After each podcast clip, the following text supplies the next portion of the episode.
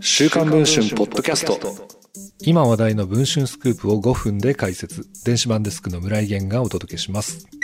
12月24日放送の M1 グランプリの審査委員長を務めるなど、日本の芸能界のトップに君臨するダウンタウンの松本人志さん。その松本さんが六本木の超高級ホテルのスイートルームにて飲み会を開催。後輩芸人に女性を集めさせ、ゲームと称し、いきなりキスをしたり、俺の子供産めやなどと性行為を迫っていたりした事実が週刊文春の取材で分かりました。複数の女性を含む参加者が取材に応じ、事実関係を認めました。週刊文春の取材班が確認したいずれの飲み会でも、事前に松本さんが来ることを知らせないこと、後輩芸人が女性たちの携帯電話を事前に没収するなど、その手口は酷似しています。女性たちは芸能界に絶望した、PTSD に悩まされているなどと苦しい胸の内を吐露しています。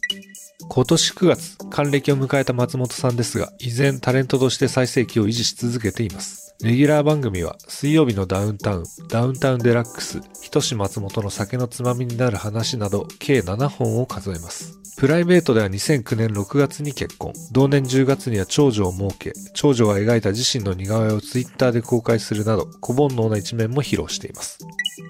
近年、日本でも包括的性教育への関心が高まり、社会的強者による性加害が社会問題化しています。今年3月には週刊文春が映画監督榊秀夫氏の映画に出演した複数の女性が性的行為を強要されたと報道。それが契機となり、映画界に蔓延する性加害問題が続々明るみに出ることとなりました。旧ジャニーズ事務所の創業者、ジャニー北川氏による性加害問題では、今年3月に BBC が報じると、全メディアが報道に踏み切り、同社は解体的出直しを強いられています。A 子さんの告発は、こうした昨今の社会的潮流と決して無縁ではありません。ジャニーズ問題では、2010年代半ばまでに多くの方が性被害を受けていました。そして被害者たちが一斉に立ち上がり、大きな山が動いた。それを見て私は勇気をもらったと A 子さんは語っています。